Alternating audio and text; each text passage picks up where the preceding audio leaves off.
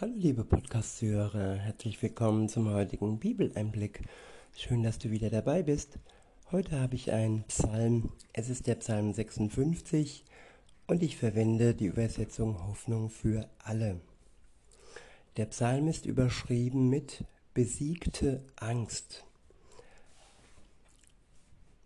Ein Lied von David.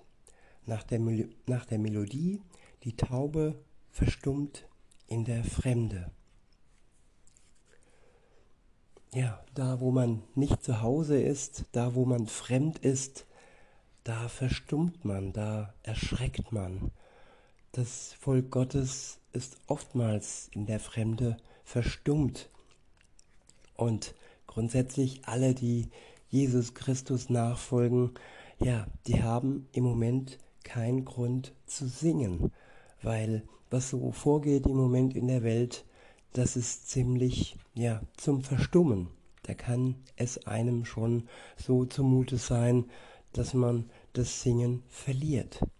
Wenn man aber Jesus nicht aus dem Blick verliert, dann wird man, ja, die Heimat sehen, auch wenn sie noch nicht wirklich da ist. Weiter heißt es, es stammt aus der Zeit, als die Philister ihn in Gad festgenommen hatten. Gott habe Erbarmen mit mir, denn man will mich zur Strecke bringen. Die Feinde bedrängen mich den ganzen Tag. Unaufhörlich greifen sie mich an. Viele bekämpfen mich in ihrem Hochmut. Doch gerade dann, wenn ich Angst habe, will ich mich dir anvertrauen. Das ist die Kunst eines Christen. Er lässt sich durch die Angst nicht lähmen. Durch die Angst, ja, lässt er sich sogar bewegen, sich Gott anzuvertrauen, dass er ihm die Angst von den Schultern nehmen kann und ihn, ja, die Angst nehmen kann. Jesus sagte, in der Welt habt ihr Angst, aber seid getrost, ich habe die Welt überwunden. Und wenn wir durch Jesus Christus diese Welt überwinden, indem wir uns ihm anvertrauen, in dem Moment, wo wir Angst haben über all die schrecklichen Dinge um uns herum, dann werden wir genauso wie Jesus zum Überwinder. Er ist der Anfänger, er hat die Welt zuallererst überwunden und wenn wir ihm nachfolgen, dann werden auch wir Überwinder der Angst. In Vers 5 heißt es, ich lobe Gott für das, was er versprochen hat. Ja, es geht im Moment um das Versprechen. Das, was Gott versprochen hat, ist noch nicht erfüllt.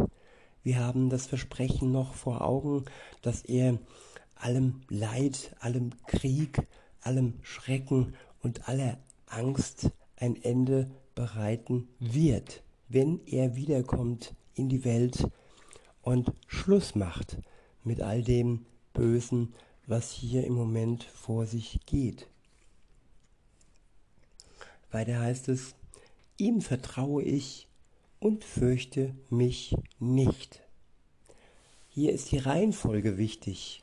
Ein Christ ähm, hat nicht grundsätzlich keine Angst. Wir kommen immer wieder in Situationen, wo es uns Angst und Bange wird. Aber indem wir uns Gott anvertrauen, das unterscheidet uns dann ähm, von denen, die nicht mit Jesus unterwegs sind. Jeder, der sich ihm anvertraut, bekommt von ihm die Angst genommen und wird wieder fähig voranzuschreiten. Weiter heißt es, was kann ein Mensch mir schon antun? Unablässig verdrehen sie, was ich sage, und überlegen, wie sie mir schaden können. Ja, manchmal ist es wie gegen Windmühlen. Man sagt etwas und es wird einem das Wort im Munde verdreht. Und ja, sie verdrehen es, um uns damit zu schaden, um uns ja auf den Kopf zu stellen, das Gute, das Gott in uns hineinlegt, ja, es wird schlecht dargestellt. Wir werden als naiv, als Märchenerzähler dargestellt und ähm, ja, da müssen wir stark bleiben und die Hoffnung nicht verlieren, denn Gott hat uns versprochen, dass er wiederkommt und dem Schrecken ein Ende macht. Und er steht zu seinem Wort. Alles, was er tat, wurde schon vorausgesagt durch die Propheten, dass er kommt, dass er für die Menschheit stirbt. Alles war im Plan Gottes. Und wenn wir den kompletten Plan noch nicht erfüllt sehen, heißt es aber, dass das, was schon erfüllt wurde, dass Jesus in die Welt gekommen ist und dass er für die Menschheit gestorben ist, für alle Menschen, die das für sich in Anspruch nehmen. Also nicht für die komplette Menschheit und vor allem nicht für die, die ähm, ja ohne ihn unterwegs sind. Es geht hier um die Menschen, die ähm, das in Anspruch nehmen als Medizin, sozusagen als echte Medizin, die gegen den Tod wirkt. Keine Impfung und nichts, was es gibt in der Welt, hilft gegen den Tod. Alleine Jesus hat es geschafft, den Tod zu besiegen. Und das ist es, was uns jetzt und heute am Leben hält.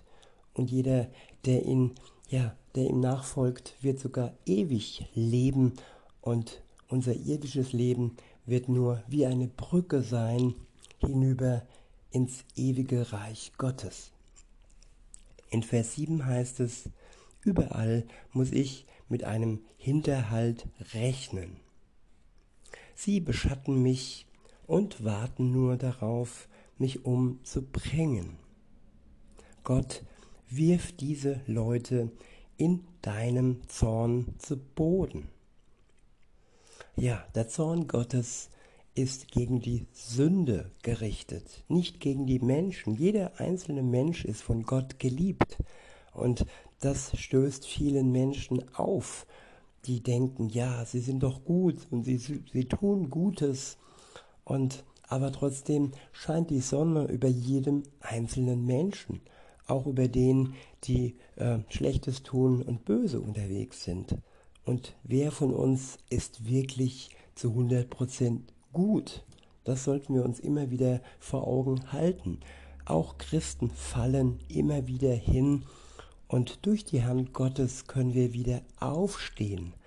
Und solange wir uns nicht komplett von ihm abwenden, wird er treu bleiben und wird, wird er uns gegenüber gnädig sein, wenn wir unser Fallen ihm eingestehen. Und all die Menschen, die ähm, ja, sich Gott nicht zuwenden möchten, ja, gegen sie wird sein Zorn ähm, auf jeden Fall am Ende der Zeit ja unüberwindbar sein. Denn sie haben keinen Schutz durch Jesus Christus, der auch für sie eigentlich starb, aber sie nehmen es nicht in Anspruch, also können sie den Zorn Gottes des Vaters nicht überwinden. Und sie werden zu Boden fallen. Weiter heißt es, sollten sie bei so viel Bosheit ungeschoren davon kommen? Du siehst doch, wie lange ich schon umher irre. Ja, wir sehen auf die Menschen, die Machthaber und auf, auf viele, auf die Reichen, und ihnen geht es doch so gut. Und der Psalmist, ja, zweifelt fast, aber nur fast. Und er stellt Gott die Frage, sollen sie denn mit all dem Bösen, das sie tun, davon kommen? Und er sagt in Vers 9, du siehst doch, wie lange ich schon umher irre. Ja, manchmal dauert es lange, bis Gott dem Bösen ein Ende bereitet. Ja, manchmal sogar auch in unserem Leben, aber grundsätzlich und wirklich am Ende der Zeit, wenn Jesus wiederkommt. Und bis dahin nimmt er uns ernst. Er geht sogar so weit, so heißt es in Vers 9b, jede Träne hast du gezählt. Ja, liebe Zuhörerinnen, lieber Zuhörer, gibt es einen Partner, einen Freund, einen Ehemann, ein, einen Menschen, der jede einzelne Träne von dir gezählt hat, der genau weiß, wie viele Tränen wir schon vergossen haben.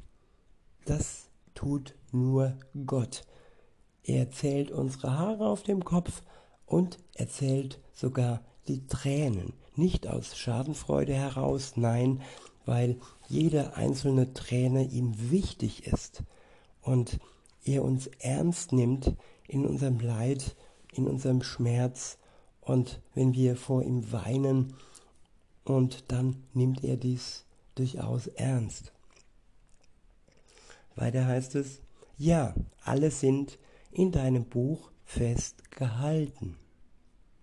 Ja, ein Buch, das ist schwarz auf weiß. Da stehen die Menschen drin, die ja im Buch des Lebens stehen. Das ist damit gemeint, die Menschen, die zu seiner Familie gehören und die am Ende der Zeit mit Jesus zusammen ja in seinem neuen Reich werden äh, leben werden mit Gott zusammen. Er wird dann in ihrer Nähe sein und sie mit ihrem Licht anstrahlen. Keine Sonne ist mehr nötig. Das Licht Gottes scheint über alle Menschen. In Vers 10 heißt es, sobald ich dich um Hilfe bitte, werden meine Feinde kleinlaut den Rückzug antreten. Ja, es ist wichtig, dass wir Gott um Hilfe bitten. Es ist nicht so, dass wir sagen äh, müssen, ja, wir, wir müssen eh warten, bis Jesus wiederkommt. Nein, in dieser Welt, wo wir jetzt leben, hilft er uns, unterstützt er uns. Und unsere Feinde haben nicht komplett freien Lauf. Genauso wie bei Hiob. Ja, der Satan hatte nicht komplett freien Lauf über Hiob. Wenn es nach ihm gegangen wäre, dann hätte er ihm das Leben genommen. Und Gott hat es nicht zugelassen, dass der Teufel ihm das Leben genommen hat vor seiner Zeit. Und ja, die Zeit kennt nur Gott, wenn unser Leben zu Ende ist. Das wissen wir nicht, das weiß kein anderer Mensch, das weiß nur Gott, wann wir auf die Welt kommen und wie viele Tage, wie viele Sekunden wir am Leben bleiben. Und vor dieser Zeit beschützt er uns und wir können, und wir können ihn darum beten, dass er unsere Feinde in die Flucht schlägt. In Vers 11 heißt es, ich lobe Gott für das, was er versprochen hat. Ja, ich lobe die Zusage des Herrn. Ja, wie viele Versprechen wurden uns denn schon gemacht? Angefangen in unserer Kindheit, wo man uns das eine oder andere versprochen hat, in Freundschaften, in Partnerschaften, vielleicht auch in der Ehe. Und wie viele Versprechen wurden gebrochen? Und Gottes Versprechen, jedes einzelne Versprechen, jede einzelne Verheißung, die er uns gemacht hat, wird er einhalten. Sein Wort ist zuverlässig und auch sein Versprechen, seine Verheißung ist zu 100% zuverlässig und verlässlich. Weiter heißt es in Vers 12, ihm vertraue ich und fürchte mich nicht. Was kann ein Mensch mir schon antun? Gott, was ich dir versprochen habe, will ich jetzt einlösen und dir aus Dank Opfer bringen.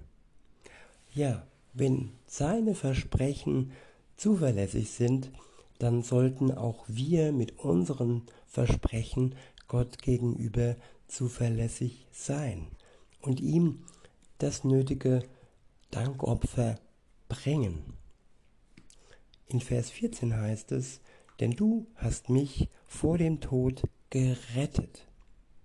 Vor dem Sturz in die Tiefe hast du mich bewahrt. Ja, Jesus Christus hat uns durch seinen Tod am Kreuz vor dem ewigen Tod gerettet. Vielleicht nicht ähm, vor dem irdischen Tod, aber der ewige Tod, das ist das Wichtigste, dass wir nicht ewiglich von Gott getrennt sind.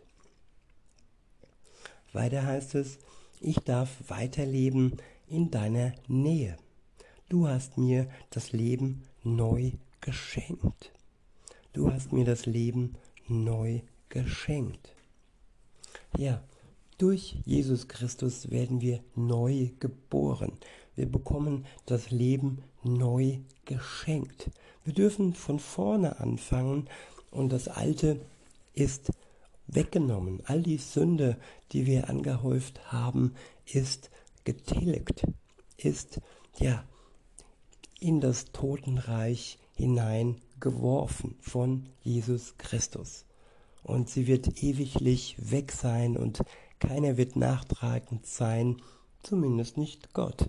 Die Menschen sind es manchmal, aber wenn er uns etwas vergibt, dann ist es vergeben. In diesem Sinne, liebe Zuhörer, wünsche ich euch noch einen schönen Tag und sage bis denne.